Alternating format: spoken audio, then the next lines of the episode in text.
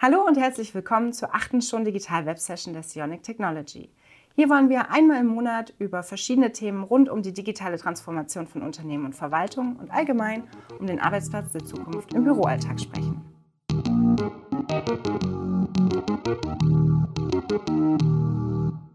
Mein Name ist Caroline Ilhardt, ich bin Senior Content Marketing Managerin bei Sionic Technology und begrüße heute Alexander Clodius von der AS Medium als mein Gast. Herzlich willkommen. Hallo Servus. Du bist Consulting Director bei AS Medium, eine ja, Nürnberger Kreativagentur. Und dein mhm. Wirkungsfeld reicht vom Content Marketing über Kommunikationskonzeptionierung, bis hin zur Kampagnenentwicklung.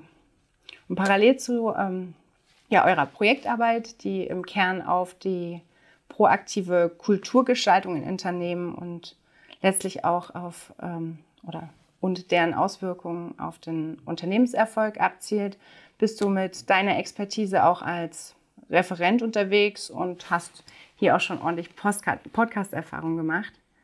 Und ja, deswegen freue ich mich, dass du heute bei uns bist und ähm, mit deiner Expertise ähm, ja, die nächste Dreiviertelstunde begleitest.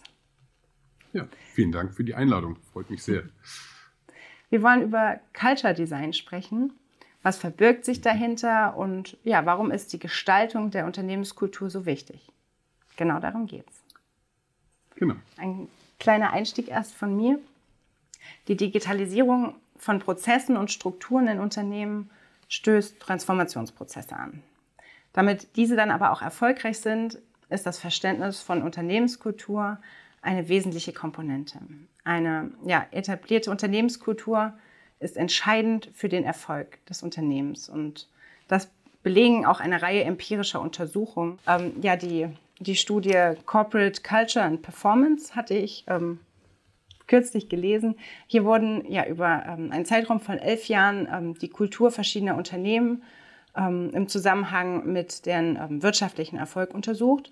Und heraus kam ganz klar, Unternehmen mit einer ausgeprägten Kultur in den wesentlichen wirtschaftlichen Kennzahlen konnten signifikant aufweisen, dass, ja, dass sie einfach viel, viel erfolgreicher sind. Und das ganz gleich, ob Umsatzgewinn oder Mitarbeiterzahl. Grund dafür ist, dass die Kultur ja unmittelbaren Einfluss auf ähm, Leistungsorientierung, individuelle Entwicklung der Mitarbeitenden, die ähm, Teamorientierung, Führung, Kommunikation, ähm, ja, die Wertorientierung ähm, oder eben auch die Kundenorientierung und besonders aber auch die Bereitschaft für Veränderungen hat. Ähm, aber jetzt erst einmal die Grundlagen klären, Alex. Was ist nun eigentlich Unternehmenskultur und was oder wie lässt sie sich gestalten? Ähm, also eine, eine, spezifische Definition von Unternehmenskultur gibt es tatsächlich nicht. Also ein um, übergreifend oder, oder, allseits anerkannte eine Definition ist nicht da. Es gibt verschiedene Modelle, ähm, die so eine Kultur beschreiben ähm, von verschiedenen ähm, Denkern und Denkerinnen. Ähm, aber grundsätzlich ist, ein, ist die Unternehmenskultur ja ein recht komplexes System oder ein reziprokes System auch äh, aus Werten, Normen, Verhaltensstrukturen, dem Selbstverständnis des Unternehmens.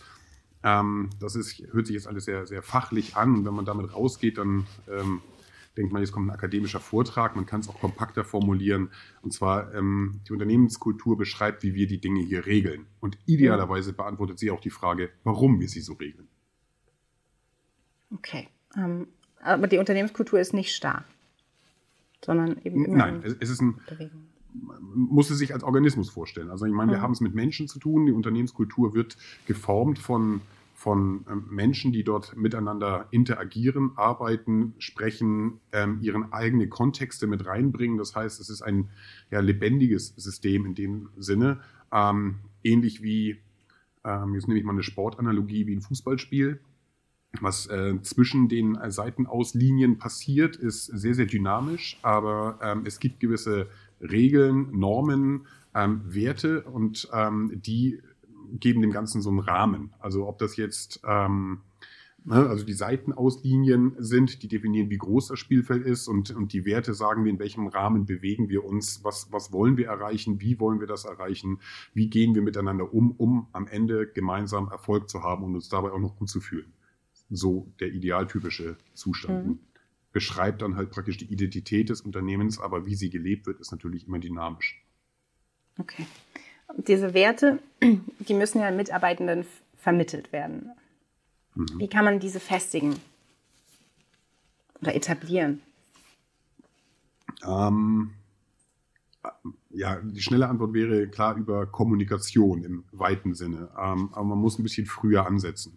Also allein schon bei der Entwicklung der Werte. Äh, jetzt einfach Werte zu definieren, top-down, ist relativ schwierig, ähm, weil wenn sie von oben angesetzt werden, so haben wir zu sein, ähm, macht es sehr, sehr kompliziert. Idealerweise werden die Werte eines Unternehmens mit den Mitarbeitenden gemeinsam entwickelt, damit sie auch ja, identifikativ anschlussfähig sind. Also ähm, es sollte schon sein, dass ich ähm, jeder Mensch hat ja seinen eigenen Wertekanon und man, dass der eigene Wertekanon anschlussfähig ist an das, für was das Unternehmen steht.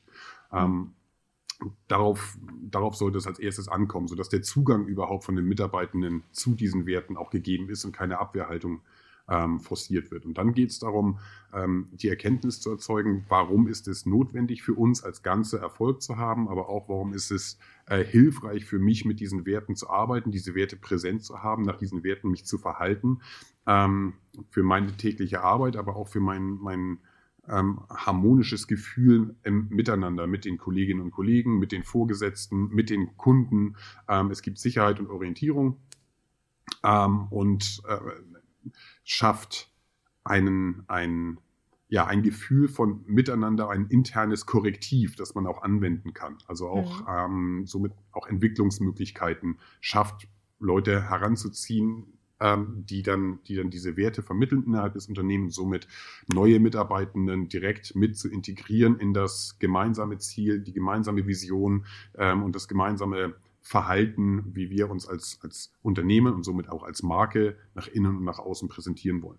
Und daher rührt auch das Thema, die Studie, die du vorhin erwähnt hast, ähm, mit, den, mit den Erfolgskennzahlen, die sich, die sich daraus bilden. Also ich identifiziere mich mit meinem Unternehmen und dann habe ich eine ganz andere Motivation intrinsisch, ähm, als nur zu sagen, ich will mein Paycheck und dann ist gut. Ja, ganz klar. Ähm, wie, wie stelle ich mich als Unternehmen zukunftsorientiert auf? ja, ähm, auch das ist im Wandel. Im Wandel. Ähm, also, ja. also, zukunftsorientiert aufstellen heißt ähm, im Wesentlichen ähm, die, die, normalen ähm, Kennzahlen, die es, die es sonst auch gibt, klar, rund um Produktivität. Ich muss natürlich Produkte oder Dienstleistungen anbieten, die, ähm, die, die, die, die begehrlich sind. Das ist so das nach außen gerichtete, aber vom, vom internen her, wie stelle ich mich zukunftsfähig auf, indem ich eine krisenresistente Kultur habe. Und das bedeutet, ich muss als Unternehmen und somit idealerweise über alle Mitarbeitenden hinweg den Wandel hinbekommen von dem sogenannten Fixed Mindset hin zum Growth Mindset. Also nicht mehr in Ergebnissen denken, sondern in Prozessen denken. Um das ein bisschen greifbarer zu machen, ähm, nicht mehr das Thema, du bist gut oder schlecht und das honoriere ich oder ähm, bewerte ich, sondern ich bewerte, ob du dich anstrengst oder nicht, ob du mhm. besser werden willst. Ich sage, ich kann alles lernen als Mitarbeiter und nicht, ich kann schon alles.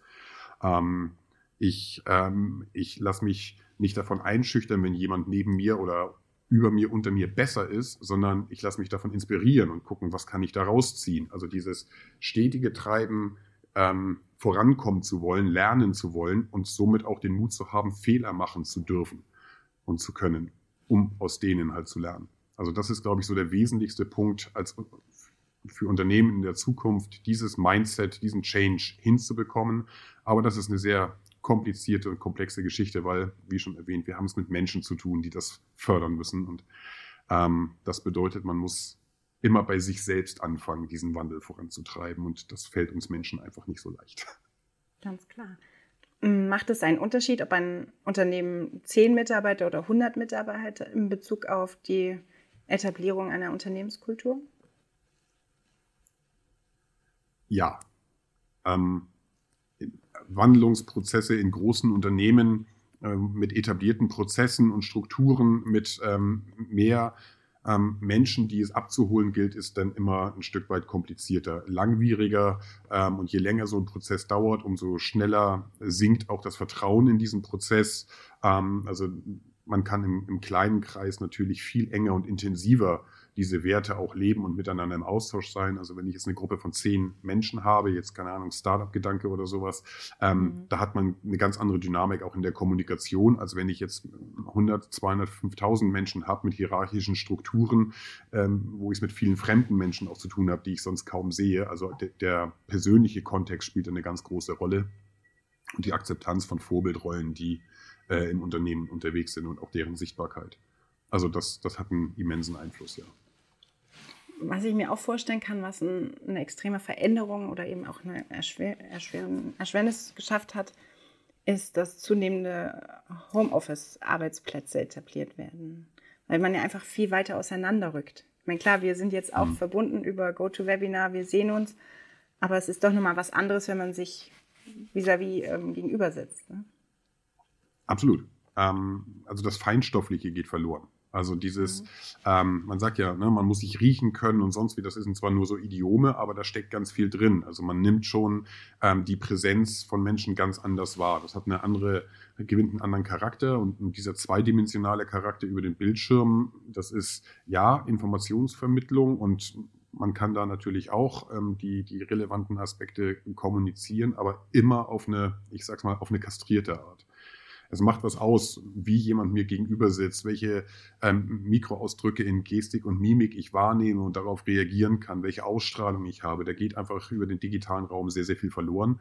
Und gerade in so einem organischen Geflecht wie Unternehmenskultur ähm, verliert sich diese persönliche Ebene, die man nicht unterschätzen darf, gerade im Rahmen von Führungsverhalten oder Führungskräfte, welche, welche Strahlkraft das hat, wenn ich im Raum mit jemandem bin und der erzählt mir was oder ich höre es halt nur über den Bildschirm.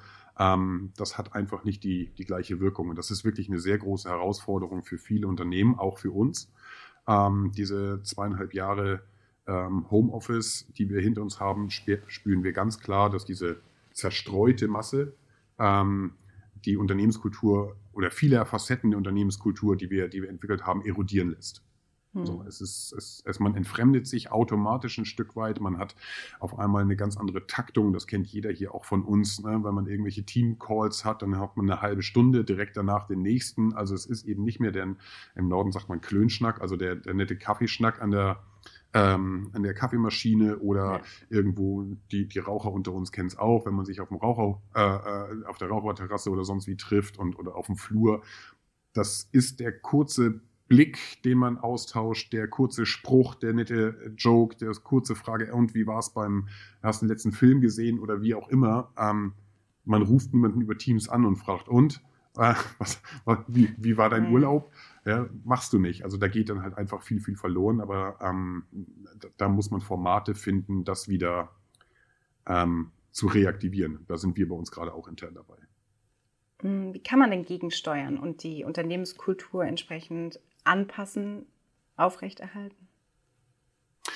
Also ich glaube, über einen ganz offenen Diskurs, also das Thema nicht irgendwie verschweigen, sondern ganz offen mhm. ansprechen und auch die Herausforderungen an, an alle entsprechend skizzieren. Eine große, eine große Rolle kommt hier bei den Führungskräften zu, die das natürlich ähm, vorleben müssen und auch in ihrer Kommunikation mit dem Team ähm, viel mehr gefordert sind. Also es ist ein ganz anderer Anspruch, viel höherer Anspruch, dass ähm, über die Distanz ähm, die, die, die Menschen weiterhin zu motivieren und nah dran zu bleiben. Das ist wirklich ein großer Aufwand. Ähm, und es gibt natürlich auch Möglichkeiten, ganz gezielt, jetzt wo die äh, Inzidenzzahlen wieder runtergehen, wo es auch wieder möglich ist, äh, sich zu treffen, ganz klar mit Formaten zu arbeiten. Nie darf man denken, es gibt wieder einen Weg zurück. Also so wie es vorher war, wird es nicht sein. Und das ist, hat auch, ist auch gut so. Aber man muss auch den, den Blick genauso dafür haben, bei all den Freiheiten und, und der Flexibilität, die man jetzt auch mit dem Homeoffice hat, ähm, geht trotzdem was verloren. Und diesen Wert, den gilt es deutlich zu machen und in den Leuten ähm, die, die Begehrlichkeit zu wecken, wieder aneinander ranzurücken. Also was man aneinander miteinander hat, also was digital halt nicht zu übersetzen ist. Und da ist es möglich mit, mit ähm, gewissen, wie gesagt, Formaten zu arbeiten. Wir bei uns jetzt in der Agentur, wir haben eine sogenannte Agency Week ins Leben gerufen, wo wir in unterschiedlichen Abständen sagen, hey, auf freiwilliger Basis, kommt rein, eine Woche lang und wir halten euch äh, zwei Stunden am Mittag komplett frei, wo wir dann hier mit Thinktanks, mit Austauschformaten, mit Kreativworkshops einfach gemeinsam beim Essen uns zusammensetzen, um uns wieder zu spüren. So, so esoterisch sich das anhören mag, aber ja. ähm, das wird so unfassbar gut angenommen. Also die Leute wirklich, die verzehren sich auch danach, wieder in den Austausch zu kommen. Gerade wenn man nach zwei Jahren auf einmal 10, 15 Leute in der Agentur hat, jetzt bei uns, ähm, mit, die man noch nie gesehen hat. Ja? auf einmal sind da Fremde und ich denke, hä, wer, wer, wer ist das denn? Ich bin schon 15 Jahre hier und auf einmal sind da Leute, die kenne ich nicht, gehören aber jetzt auf einmal zum Team und dann das ist das, was ich mit erodieren meine. Da passiert was. Und das würde ich so da, unterschreiben. Das ist bei uns ganz genauso. Hm. Ja.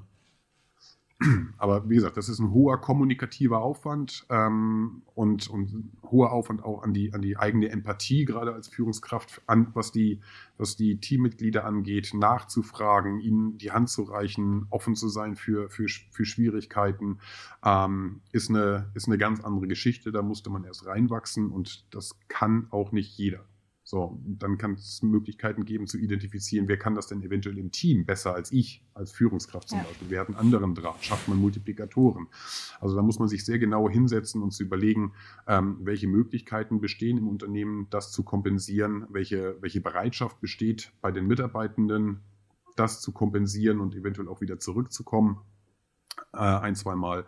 Ich bin kein Freund von Pflichtterminen, zu sagen, ihr müsst an dem einen Tag alle reinkommen. Ähm, damit schafft man nur Widerstände. Nochmal, es gibt kein Zurück. Und wenn ich sage, ich kann nicht reinkommen, weil ich habe auch Familie zu Hause und ich habe mein, mein, mein Privatleben gerade so organisiert, dass ich jetzt mein Kind aus der Kita oder ähm, irgendwelche äh, anderen Geschichten, die ich zu Hause regeln muss, dafür lege ich meine Arbeitszeit weiter in den, in den Abend hinein, um mein, mein, mein Pensum zu schaffen.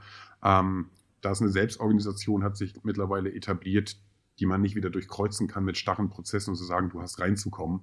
Ähm, das wird, wird nicht auf, in der Breite nicht auf, auf ähm, Wohlwollen stoßen. Also äh, da muss man andere Wege finden. Definitiv. Mm, du hast gesagt, Kultur wird vor allem über Kommunikation greifbar. Ähm, ich würde gerne hier mal den Unterschied zwischen externen und interner Kommunikation nochmal herausstellen. Ja, ist für mich kein Unterschied tatsächlich.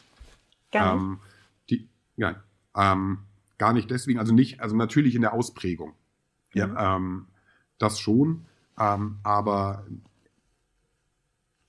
wenn man anfängt, die eigene Kultur nach außen anders darzustellen als nach innen, ähm, unter, ja, unterliegt man einem Irrglauben. Nummer eins, Unternehmen sind keine Blackbox mehr wie früher, wo man erst gesehen hat, wie es da drin funktioniert, wenn man drin war.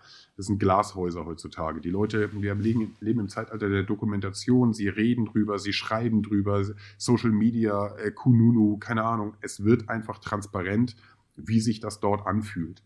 Und ähm, Authentizität ist ein, ein so hohes Gut und das ist, ähm, hat so eine große ähm, Wirkkraft auf die Menschen. Seien wir ehrlich, in zu vielen Bereichen, was, was wir in unserem Alltag wahrnehmen, haben wir nicht das Gefühl, dass authentisch kommuniziert wird. Weder im Marketing noch in der Politik noch im Sport. Jetzt steht die WM an und die steht für Respekt und äh, äh, äh, ja, Fairness und wir wissen alle, dass das alles nur ne, ähm, ja, Culture Washing ist im wahrsten Sinne. Und deswegen würde ich immer empfehlen, die Kultur, wenn sie von innen heraus gelebt wird, wenn es von den Mitarbeitern getragen wird, ist es das ist das die Identität des Unternehmens, die man auch nach außen tragen muss, kommunizieren soll. Wofür stehen wir? Ähm, und dann ergeben sich auch viele ähm, Anknüpfungspunkte, das weiter auszurollen im Rahmen von Employer Branding, im Rahmen von Recruiting, ähm, im, im Rahmen von auch des Eigenmarketings. Also für was stehen wir, was ist unsere Haltung? Und es stärkt immer auch die, das Identitätsgefühl der Mitarbeitenden intern, wenn das ein Einklang ist, interne und externe Kommunikation und nicht wir, wir sagen nach draußen grün und innen sind wir rot. Ähm, deswegen sehe ich da wirklich keinen, inhaltlich keinen großen Unterschied und würde Unternehmen auch nie raten, hier ähm, bewusst anders zu kommunizieren nach außen als nach innen. Also wie gesagt, inhaltlich im Form und Stil und ähm, Zielsetzung der externen Kommunikation ist eine andere Geschichte, aber spürbar, für was stehen wir, sollte ähm, ein Gleichgang sein. Mhm. Nun ist auch die Fehlerkultur nicht unbedingt zu ja, vernachlässigen. Welche Rolle nimmt diese im Unternehmen ein? Naja, wie lernen wir, ne? Indem wir Fehler machen. Und ähm, es gibt, bietet der logische Menschenverstand. Wir sind groß geworden in, ähm, und werden teilweise zu stark immer noch groß in einer sehr ähm, Fehlervermeidungskultur äh, um uns herum. Ja, es, es, wird eher darauf geachtet, wenn etwas, also Fehler hat so ein, so ein, so dem, dem schwingt ein Malus mit. Äh, wenn mein Sohn aus der aus einer Mathearbeit nach Hause kommt und ähm, es gab 20 Punkte, dann steht da, du hast vier Fehler und nicht, du hast 16 richtige. Super, da mhm. geht noch was. Es wird eher geguckt, was ist defizitär, anstatt was ist schon wirklich gut. Wir streben die 100 Prozent an. Also es ist ein Irrglaube in einer so dynamischen Welt, wo sich ständig was bewegt, wo wir es mit Unbekannten, Unbekannten zu tun haben, gerade in der Zukunft, muss man Fehler machen, sonst lernen wir nichts und sonst kommen wir auch nicht voran, sonst ist keine Innovation da, sonst ist keine Entwicklung da. Man muss neue Wege gehen ähm, und das bedeutet auch, man muss bereit sein, auf die Nase zu fallen. Das ist auf der einen Seite für die Unternehmensführung ein ganz wichtiger Punkt, das bereitzustellen, diesen Raum zu schaffen. Ähm, aber auch ganz klar für jeden einzelnen Mitarbeiter, für jede einzelne Mitarbeiterin den Mut aufzubringen, auch mal Fehler zu machen und bewusst zu wissen, ich kann mir jetzt auch mal eine blutige Nase holen, aber das gehe ich ein. Also dieses Mindset dafür zu entwickeln in sich, ähm, das ist ganz, ganz wichtig. Um es greifbar in einem Beispiel zu machen, wie lernen wir laufen? Ja? ja steht auf und fällt hin. Vorher. Steht auf und fällt hin. Und ich habe. Ja. Kenn, kennst du jemanden, der heute noch krabbelt? Ich nicht.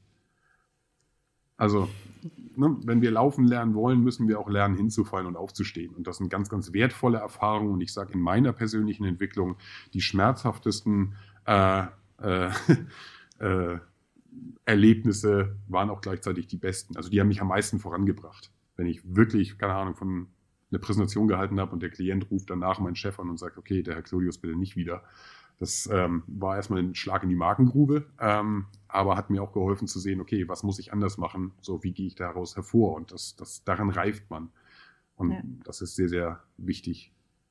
Man hat vor allem auch mehr Platz für Kreativität. Also wenn ich einfach das Vertrauen habe, wenn ich jetzt einen Fehler mache, dann muss ich nicht gleich Angst um meinen Job haben, dann kann ich auch viel mehr wagen und ähm, ja, viel mehr überzeugen gegebenenfalls. Ja, wobei man auch hier aufpassen muss. Das ist natürlich immer schnell leicht gesagt und äh, Menschen in Führungspositionen sagen, natürlich gibt es Fehler, die kosten dich deinen Job. Also, weil wenn es äh, einfach mit ähm, aus Fahrlässigkeit passiert ist, weil ich die Sachen nicht durchdacht habe, sondern weil es mir egal war, das geht nicht. Und es geht auch nicht, den gleichen Fehler zweimal zu machen. Der Anspruch muss schon klar sein, du musst dann auch ein Learning aus deinen Fehlern gemacht haben, weil jeder Fehler, das gehört genauso zur Wahrheit dazu, hat ja auch Konsequenzen. Irgendjemand, ne, das kostet entweder Geld oder Zeit oder ähm, jemand anders muss die Arbeit nochmal machen. Ähm, das, das geht damit einher. Äh, insofern ist der Umgang mit Fehlern ganz, ganz wichtig. Ähm, aber die grundsätzliche Bereitschaft, auch Fehler machen zu dürfen, ist, ähm, ist absolut notwendig. Uns in der Agentur, und dann merke ich auch, dass selbst junge Leute damit ein großes Problem haben, wenn sich jemand im Kreativen bewirbt, zum Beispiel bei uns in der, in der Konzeption und, und, hat einen Probearbeitstag und kriegt eine Aufgabe oder sie und kriegt von mir die Anforderung, pass mal auf, ähm, hier ist die Aufgabe und den, den einzigen Anspruch, den ich an dich stelle, ist, versuch so hart zu versagen, wie du kannst.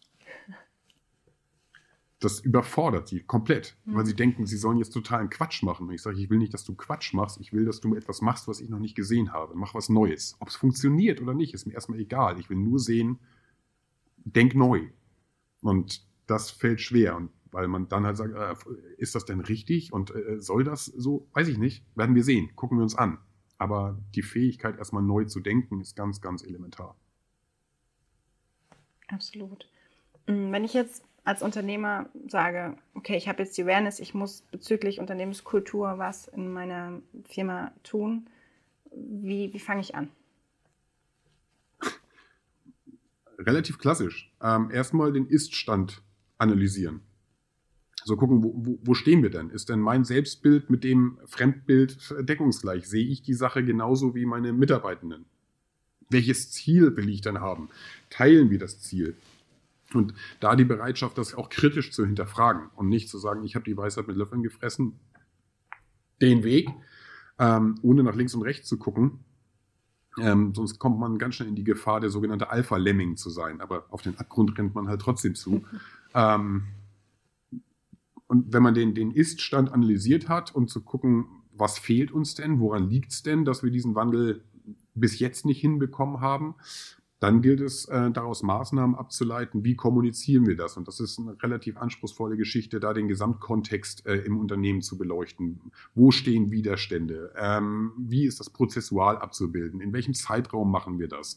Äh, welche Quick Wins können wir erzeugen, um die Leute zu motivieren? Weil nochmal, du, man hat es immer mit Menschen zu tun und die funktionieren nicht äh, wie eine Excel-Tabelle oder wie Maschinen, sondern ähm, die haben auch Zweifel, ob der Veränderungsprozess jetzt wirklich zielführend ist. Ähm, Viele haben, und das ist nicht wertend gemeint, ähm, der Mensch ändert sich nicht gerne. Man hat seine Routinen, man hat seine, seine Funktionsweisen gefunden und Veränderung bedeutet ja, ich weiß ja gar nicht wie. Und ähm, das, was ich vorher hatte, hat doch funktioniert. Warum soll ich jetzt was Neues machen?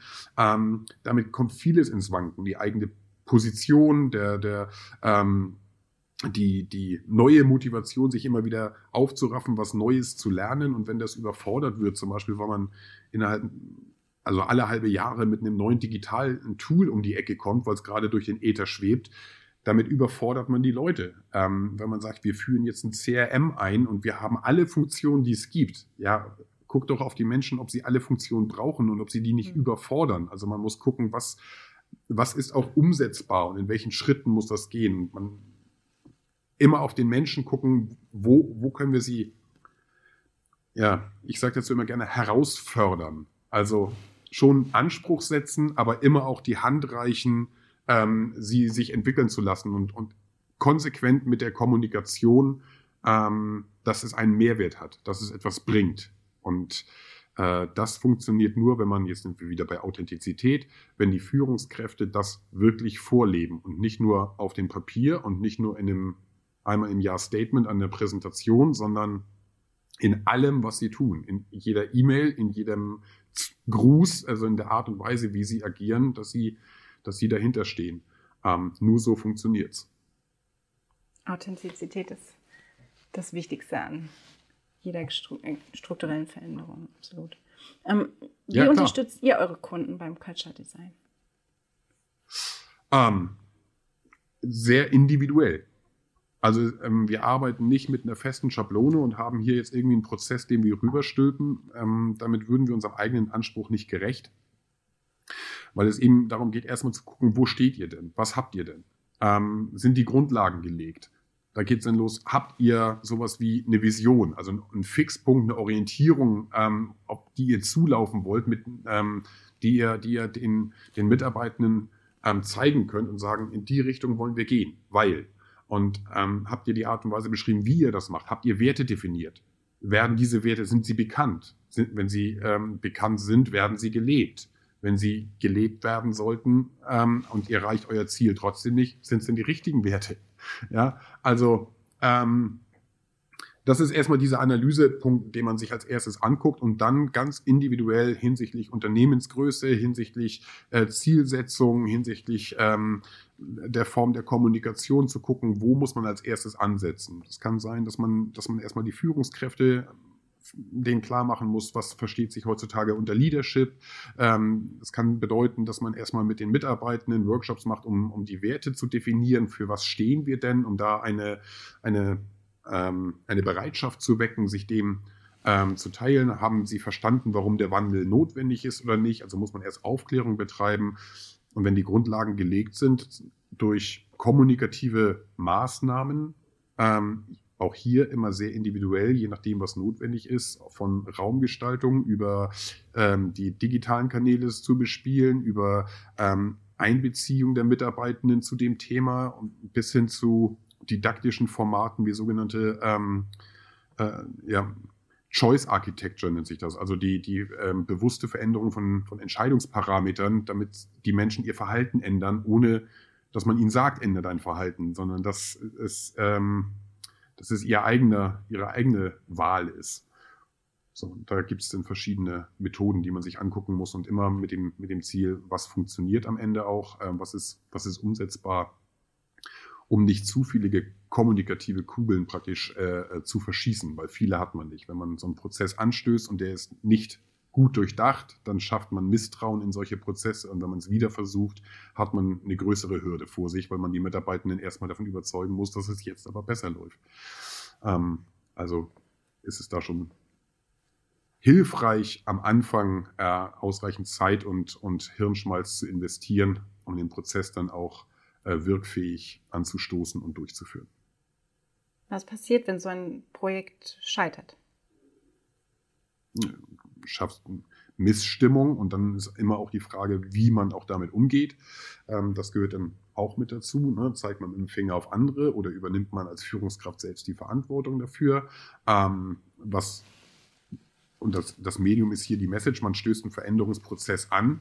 Wie meinde ich am Anfang auch die Leute? Sage ich ihnen, pass mal auf, wir fangen jetzt was Neues an. Das heißt, wir können auch Fehler machen. Ja, das kann gut passieren. Ähm, und wenn dann Fehler passieren, dann ist die Frage, hey, schaut mal, wir haben Fehler gemacht. Ähm, was lernen wir daraus? Und so ist das mit schon wieder Bestandteil der Kulturentwicklung, wenn man während mhm. man diesen Wandel durchführt, den Leuten zeigt, guck, genau da wollen wir hin. Ähm, also ist immer die Frage mit dem Umgang danach. Wenn es grundsätzlich mal was scheitert oder verkehrt liegt, ja, woran lag's? Weiter geht's, Analyse, neuen Weg finden. Also ist in dem Sinne Scheitern auch gar nicht das richtige Wort. Also, wenn man es richtig anpackt, nicht. Aber selbstverständlich ähm, kann man im Vorfeld schon sehen, wenn jemand sagt, ich will jetzt einen Kulturwandlungsprozess aufsetzen, in, äh, ich äh, bereite hier meine 200 Seiten PowerPoint-Präsentation vor, die drucke ich aus und lege es jedem in den Schub, ähm, dann werde ich sagen, das wird scheitern. Du wirst dein Ziel nicht erreichen.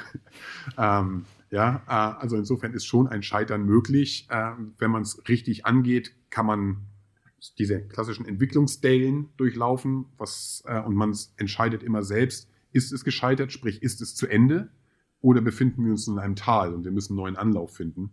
Ähm, weil der Prozess der Kulturentwicklung äh, hört ja nie auf. Es ist nicht sowieso, jetzt ist die Kultur da, alles fertig, sondern es ist ein, es ist ein Organismus, der mit jedem neuen Mitarbeiter, jeder neuen Mitarbeiterin ähm, wieder neue Dynamiken bekommt. Wie gesagt, es ist reziprok. So wie die Kultur auf den, einen Mitarbeitenden wirkt, wirkt der Mitarbeitende auf die Kultur. Und das muss, muss einhergehen. Ähm, und je mehr Menschen man schafft, die sich dieser Kultur verbunden fühlen, die sie teilen, die sie, mit der sie sich identifizieren, umso mehr ähm, Einfluss oder so mehr, äh, so mehr, umso größer ist die Multiplikation auch dieses Kulturgefühls. Ähm, wenn zu wenig da sind, wird es halt schwierig. Dann kann man vorne versuchen, allein den Kasper zu machen und der klauen, aber das wird auch nicht von Erfolg geprägt sein. Hm, wie eng sind denn Unternehmenskultur und Unternehmensvision miteinander verknüpft?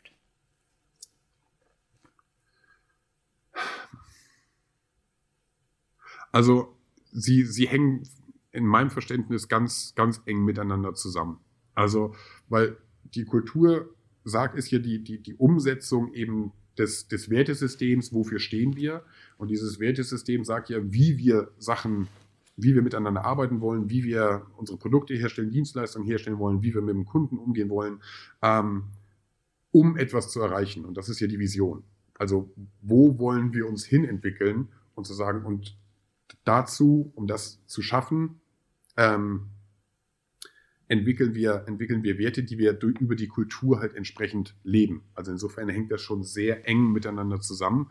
Ähm, aber eine Kultur wird sich auch entwickeln, wenn ich keine Vision habe. Eine Kultur wird sich auch entwickeln, wenn ich keine Werte habe. Nur ist sie dann halt nicht gestaltet, sondern sie ist unsichtbar. Also sie ist halt einfach da. Es, es gibt keine Nicht-Kultur. Ähm, und ungesteuert die, die, Genau, die sind genau ungesteuert ähm, und, und sehr anfällig für, für andere Strömungen. Ähm, ist nicht krisenresistent, weil es keine gemeinschaftliche Geschichte ist, die bewusst ist, sondern eben, ja, sie hat sich, sie hat sich unsichtbar entwickelt. Das kann auch sehr stark sein. Das kann sich, ohne dass es definiert ist, kann sich eine sehr starke Kultur bilden. Ähm, schwierig wird es dann, das ist ein schönes Beispiel, das kennen wir ja auch aus den, aus den Startups, da wird nicht eine klare Kultur festgelegt oder vielleicht auch kein Wertesystem festgelegt, weil man sich im kleinen Kreis findet. Aber wenn man dann wächst, wie integriert man neue Mitarbeitende in dieses Gefühl mit rein? Das ist bis zu einer gewissen Größe möglich, aber je größer man als Unternehmen wird, Irgendwann wirst du einen Leitfaden brauchen. Irgendwann brauchst du dein Spielfeld. Irgendwann brauchst du die Spielregeln, nach denen, nach denen es läuft, damit ähm, man ein Gemeinschaftsgefühl aufrechterhalten kann und nicht ähm, jeder für sich einfach meint, ich mache das jetzt und äh, äh, bringe hier Impulse in die, in die Unternehmenskultur, die eventuell schädlich sind. Weil auch nicht miteinander abgestimmt. Ja, genau, weil es kein Gleichklang ist, sondern mhm. ähm, sehr ein gewisser Wildwuchs sich dann, sich dann breit macht und ähm, keine, keine bewusste Bindung kommunizierbar ist. Also woran will man sich auch in der internen Kommunikation, wenn man Mitarbeiter zu einem Wandel aufrufen will, orientieren? Müsste man sehr fragmentiert gucken, in welche intern, also Binnenzielgruppen muss ich äh, wie kommunizieren, damit ich sie trotzdem erreiche, anstatt dass ich mit einer Storyline rausgehen kann und sie gemeinsam abholen kann und ähm, ein, ein, ein, eine Aufbruchstimmung zum Wandel vermitteln kann. Ich habe ja keinen, ich habe ja keinen einheitlichen Anknüpfungspunkt an, an das Team. Ja, du hast gerade gesagt, neue Kolleginnen und Kollegen zu finden. Auch das ist dieser Tage ebenfalls oft eine Herausforderung. Welchen Stellenwert nimmt hier die ja, gelebte Kultur ein? Ähm, ja, es kommt sicherlich nicht äh, von, von ungefähr, dass äh, Kununu auch den Kulturscore irgendwie rauspackt. Und also das die, ähm, ist natürlich studienbasiert, dass immer mehr Mitarbeitende neben dem Gehalt auch ganz klar sagen, wie fühlt sich das an, da zu arbeiten. Und ähm, auch der, der Begriff Purpose kommt immer mehr. Also, dass Leute sagen, wofür macht ihr das? Wie stellt ihr euch da? Was ist eure Haltung? Lebt ihr das auch? Und ähm, das muss von innen heraus gelebt werden. Das macht keinen Sinn, wenn sich ein Unternehmen auf die Fahnen schreibt, nee, wir sind nachhaltig und intern wird die Heizung angelassen, das Fenster offen und sonst was, sondern das muss wirklich dann auch gelebt werden. Bei uns steht der Mitarbeiter im Zentrum ähm, und somit im Weg. Also das passiert ja auch. Ähm, wie es dann im, im wahren Sinne äh, gelebt wird. Und wenn die Kultur gelebt wird und die Leute sich dort wohlfühlen und identifizieren, dann sprechen sie auch drüber. Dann empfehlen sie auch weiter. Dann, dann sagen sie ähm, von sich aus, ne, das, das als, als ähm, das, was wir von Amazon kennen, Sterne vergeben, wie bewerte ich äh, irgendwelche Produkte und das Empfehlungsmarketing von intern heraus ähm, ist sehr, sehr wichtig und deswegen fragen sich immer mehr Menschen auch, fühle ich mich dort wohl, wo ich arbeite? Habe ich da meine Freiräume? Habe hab ich meine Entwicklungsmöglichkeiten? Habe ich meine, ähm, meine Work-Life-Balance? Das ist so auf der einen Seite das, was viele Arbeitnehmerinnen und Arbeitnehmer ähm, sehr stark interessiert. Und jetzt muss man es versuchen zusammenzubringen mit, ja, wir bieten dir das alles, aber es ist ein Geben und Nehmen. Das heißt, wir stellen auch dafür einen Anspruch. Also nur ein los Arbeitgeber, sieh zu, dass du mich entwickelst, reicht nicht aus, sondern ich muss als Arbeitnehmer schon die, die, den Anspruch an mich selbst setzen, ich will mich entwickeln. Ich, ich will selbst zeigen, wo ich hin will. Und der Arbeitgeber hat das dann zu ermöglichen, im Idealfall. Ja, aber nicht zu sagen, so, du Arbeitgeber, ich entwickle dich jetzt dort und dorthin, wenn der oder die vielleicht gar nicht dahin will. Also es ist immer ein, ähm, ein Zusammenspiel, was es, was es da auch zu kommunizieren gilt. Und so entwickelt sich dann auch eine stabile Kultur. Und wenn die gegeben ist und dass die Mitarbeitenden ähm, glaubwürdig nach außen tragen auch äh, und es sofort spürbar ist, wenn man in ein Unternehmen kommt, ja, da stimmt die Chemie, dann hat das ähm, sehr wirksame ähm, Effekte auf die Mitarbeiterbindung. Also das heißt, man verliert gar nicht erst so viele dann brauche ich das Recruiting nicht so zwingend. Ähm, und aber natürlich auch fürs Recruiting, dass die Leute merken, oh ja, das, das ist authentisch, hier kann man sich wirklich wohlfühlen, hier kann ich mich entwickeln. Ähm, und äh, je besser ich werde, umso mehr Geld werde ich ohnehin bekommen. Aber der Wert Geld ist nicht mehr der, der Entscheidungsfaktor ja. bei der Wahl des, des ähm, Arbeitgebers. Absolut. Also vor allem die Flexibilität steht, glaube ich, mittlerweile viel mehr im Fokus. Inwiefern Flexibilität? Im, Im Sinne von Arbeitszeit, Arbeitszeitgestaltung, Work-Life-Balance. Klar. Ähm, das ist etwas, was aber immer mehr zum Hygienefaktor wird. Also mhm. das ist ähm, die Baseline. Wer heutzutage noch sagt, nee, du musst, äh, du musst hier in Präsenz arbeiten, gut, Produktionsbetriebe jetzt mal ausgenommen, aber ähm, oder du, ne, diese, diese Flexibilität können wir dir nicht ermöglichen. Das ist mehr oder weniger schon ein Ausschlusskriterium, weil sich die Lebensrealität einfach verändert hat. Und das war vor fünf Jahren, war das noch ein tolles Angebot des Arbeitgebers. Hey, du hast hier komplett flexible Arbeitszeiten. Ähm, früher war es auch mal bei Autos ganz toll, dass sie elektrische Auto, äh, Fensterheber hatten. Das ist heute, wer es nicht hat, ist, ähm, wird nicht gekauft. Also das, das ist ja die, die Schwierigkeit, diesen Weg, wer sich dem versperrt, der hat und diese Hygienefaktoren nicht mehr erfüllt, der, der wird es immer schwieriger haben. Ähm, insofern ist die Flexibilität ja absolut notwendig, aber eben nichts mehr, was man noch großartig nach außen kommunizieren muss, weil es als Selbstverständlichkeit gilt. Genauso wie bei uns kriegst du frisches Obst, so ungefähr. Ja, Mensch, hey, schön, aber deswegen komme ich nicht zu dir, sondern wie fühlt sich an, welche Möglichkeiten habe ich, welchen Gestaltungsfreiraum habe ich, inwiefern bin ich einge nicht eingebunden im Sinne, äh, also eingebunden bei Entscheidungen, jetzt nicht im Sinne von, ich muss mitentscheiden, aber zumindest, dass mir die Entscheidungen verständlich kommuniziert werden, dass ich, dass ich erkenne, ja, wir sind auf dem Weg, weil ich kenne unsere Vision, ich weiß, wie wir agieren wollen, ja, das geht für mich zusammen, bin ich Teil von. Da, das sind viel mehr Faktoren, die, die ähm, eine Relevanz für folgende Generationen der Mitarbeitenden noch hat. Zumal ja die Liste der anzubietenden ja, Vorteile vom Obst über Kaffee etc. auch irgendwie endlich ist. Ja, genau. Ähm, das ist, wie gesagt, es ist, es ist schön, es wird auch gerne denn als Selbstverständlichkeit von Mitarbeitenden wahrgenommen. Und auch da nochmal muss man fair sein. Ähm, es geht nicht nur darum, alle Wünsche der Mitarbeitenden zu erfüllen, sondern es geht auch darum zu sagen, hey, was hier ermöglicht wird, ähm, auch wenn du es als selbstverständlich beachtest, hab mal ein Auge dafür. So, das ist, ähm, machen wir schon, damit du dich hier wohlfühlst und nicht, dass du sagen kannst, wenn der Apfel auf einmal weg ist, äh, was ist das denn für ein blöder Laden hier? Mhm. so funktioniert ja auch nicht. Äh, also dieses, diese Benefits, diese klassischen, ja, die sind endlich, was unendlich ist, ist das Gefühl, das gute Gefühl, ich bin an der richtigen Stelle. Ich werde gewertschätzt, ich werde wahrgenommen, ich habe Möglichkeiten, mich zu entwickeln. Ähm, das ist etwas, was in den seltensten Fällen als selbstverständlich angesehen wird, ähm, aber wenn es nicht da ist, als sehr, sehr fehlend wahrgenommen wird. Hm. Und ganz, daher ganz, auch ganz die Bindung. Ganz wichtiger Punkt, den du da ansprichst. Ganz lustiger Punkt? Ganz wichtiger Punkt. Ah, ach so. ähm, ihr seid ja, in eurer absolut. Agentur ja selbst den Weg des Kulturwandels gegangen. Welche Learnings hättet ihr da gehen gerne noch? eher gehabt? Ähm, also A, wir gehen ihn noch, der Prozess ist nie abgeschlossen. Und ähm, welche Learnings wir vorher gerne gehabt hätten? Mhm. Ganz ehrlich? Keine. Also hört sich jetzt so blöd an, aber es ist mir wichtiger, dass wir gemeinsam diese Erfahrung selbst gemacht haben und sie nicht vorgesetzt bekommen haben, zu wissen, das musst du so und so machen. A, ähm, betrachte ich es als sehr, sehr individuell für jedes Unternehmen, da die eigenen Erfahrungen und sei es nur leichte Facetten, leichte Nuancen, wo man Sachen anders macht. Ähm, aber diese Fehler, die wir gemacht haben, die waren wertvoll. Wir stünden jetzt nicht dort, wo wir jetzt stehen, wenn wir irgendeinen Fehler nicht gemacht hätten.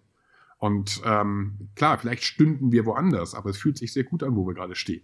Ähm, insofern bedauere ich da nichts. Ähm, und diese, diese Lernkurve, die wir gemacht haben, die war für uns alle wertvoll. Und sie war unsere Lernkurve. Und insofern identifizieren wir uns auch damit und sind gemeinsam durch das Tal gegangen, anstatt uns so ein Tal zu ersparen. Ähm, das sehe ich als Vorteil. Und darum würde ich auch, ähm, was, die, was die Learnings angeht, ähm, ja, wie soll ich sagen, es, äh, man kann es jetzt so verstehen, zu sagen, jeder muss den eigenen Weg irgendwie gehen. Ähm, man braucht natürlich grundsätzlich äh, einen Plan, sich damit auseinandergesetzt zu haben. Wie, wie funktionieren Menschen? Wie, äh, was passiert im menschlichen Gehirn bei Entscheidungsprozessen? Wie äh, gestalten sich ähm, soziokulturelle Systeme?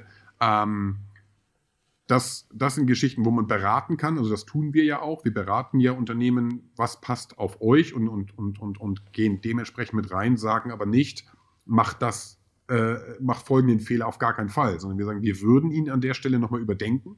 Es kann mehr Effekt haben, wenn ihr so und so rangeht.